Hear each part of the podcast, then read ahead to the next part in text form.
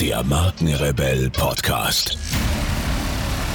Spannende Interviews, wertvolle Strategien und provokante Botschaften für Führungskräfte und Unternehmer.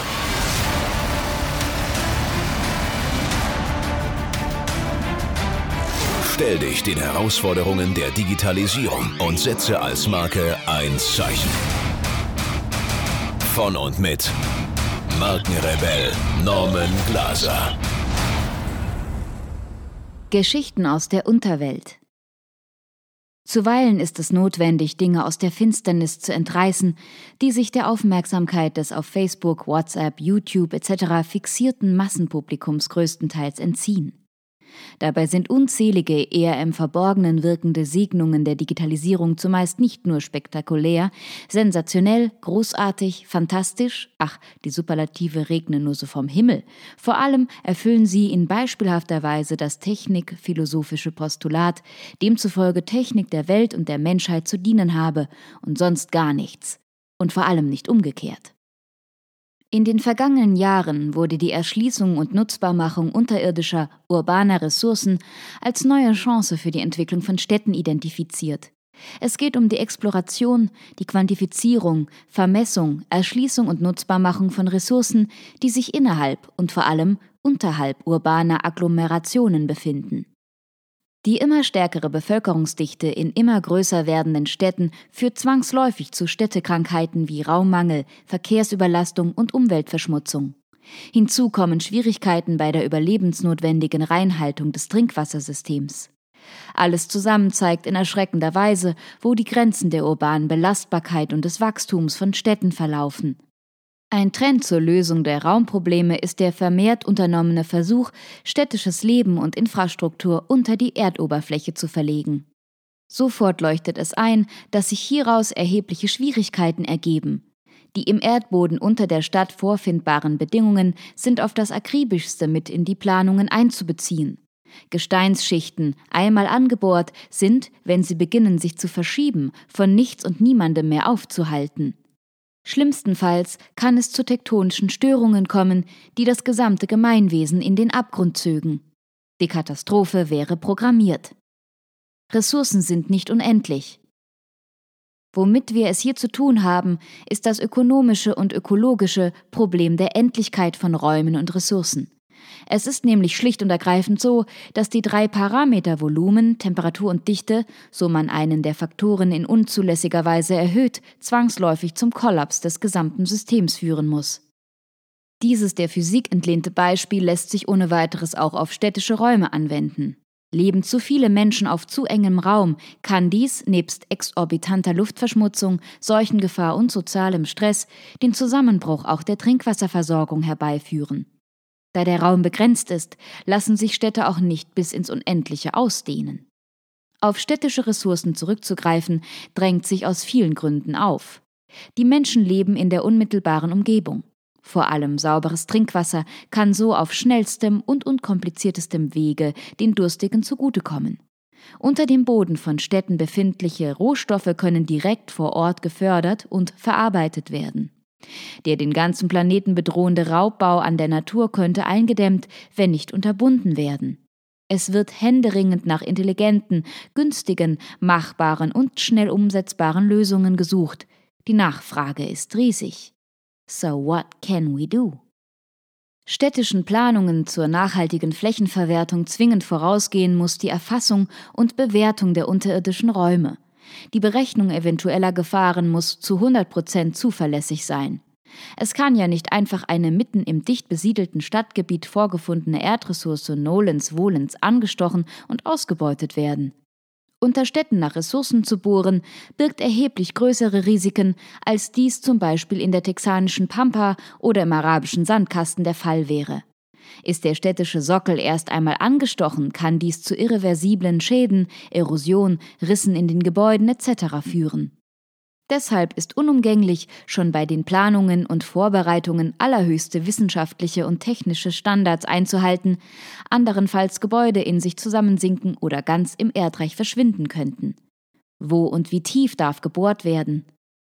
Wie sind die zu penetrierenden Schichten beschaffen? Wie hart oder bröselig ist das Material?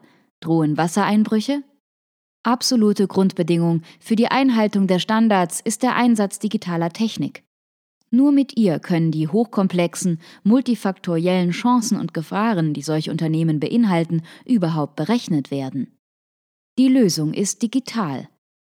Es handelt sich um sogenannte GIS, gestützte digitale Systeme. Das Kürzel GIS steht für Geoinformationssysteme, die der Erfassung, Bearbeitung, Organisation, Analyse und Präsentation räumlicher Daten, aber auch archäologiewissenschaftlichen und kartografischen Zwecken dienen. Der GIS-Begriff umfasst die gesamte Hardware, Software, Datenaufnahme und Verarbeitung, die zur Erfassung und Erschließung von Bodenressourcen und Kapazitäten erforderlich sind.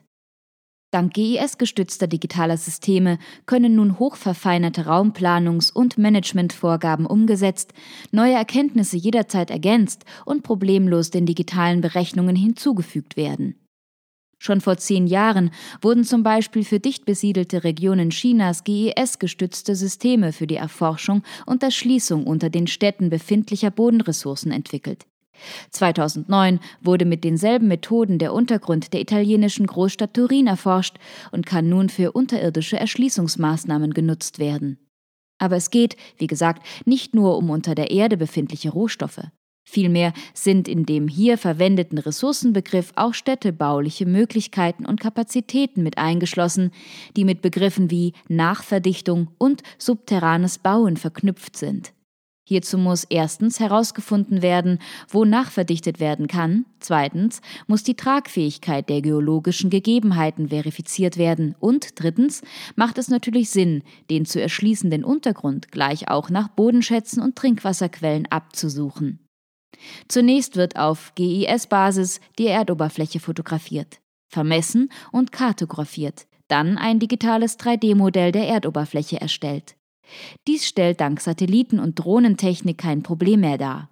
Auf der Grundlage von Probebohrungen werden dann die unterirdischen Strukturen berechnet und schließlich die vorhandenen Kabel- und Röhrensysteme in das Modell integriert.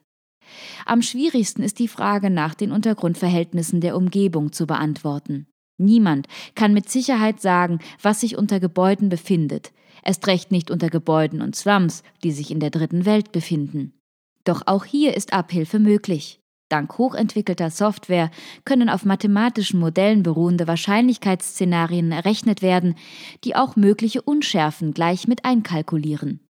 Die hierbei zu berücksichtigenden Faktoren sind dermaßen mannigfaltig und komplex, dass ein Heer von Mathematikern und Physikern so lange nachrechnen müsste, dass die Ergebnisse zum Zeitpunkt ihrer Verfügbarkeit hoffnungslos veraltet und nicht mehr verwertbar wären. Allein die Vermessung des städtischen Untergrunds würde ohne digitale Technologien Jahre, wenn nicht Jahrzehnte in Anspruch nehmen. Ganze Bibliotheken würden vollgekritzelt. Kurz, ohne digitale Techniken wäre die Erfassung und Erschließung innerstädtischer Ressourcen nicht möglich. Die Resultate der auf Fuzzy-Logik basierenden Algorithmen sind so treffsicher, dass auf ihrer Grundlage Städte und raumplanerische Vorhaben sowie die Erschließung und Nutzbarmachung von Bodenressourcen verantwortungsvoll realisiert werden können. Fuzzy heißt im Englischen verwischt, verschwommen, unbestimmt. Herauszubekommen, weshalb es im Deutschen als Schimpfwort für Weicheier fungiert, war trotz tiefschürfender Forschungen leider nicht möglich.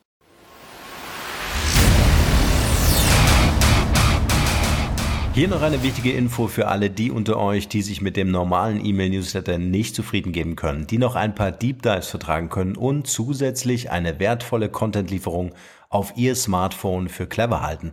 Den empfehle ich unbedingt unseren neuen und vor allem kostenlosen Messenger-Service. Ganz egal, ob ihr WhatsApp, Facebook Messenger, Insta oder Telegram verwendet, wir liefern euch alle neuen Podcast-Folgen, natürlich unseren monatlichen Ratgeber als E-Book sowie weitere spannende Informationen frei Haus in eure Lieblings-App. Und das alles kostenlos und ohne Werbespam. Das verspreche ich euch. Geht dafür einfach auf unsere Website www.markenrebell.de und klickt im Menü oben auf den Punkt Service. Probiert es einfach mal aus. Es ist kinderleicht und seid gespannt, was hier in den kommenden Wochen so alles abgeht. Wenn euch dieser Podcast gefallen hat, wären wir euch sehr verbunden, wenn ihr euch kurz Zeit nehmen könntet und uns eine Bewertung bei iTunes da lasst. Das dauert nur wenige Sekunden und ihr helft damit, dass auch andere diese Informationen erreichen und wir diesen Podcast für euch noch viel, viel besser machen können. That's it. Alle Informationen wie immer in den Shownotes. Nur das Beste für euch und bleibt rebellisch. Bis bald. Ciao.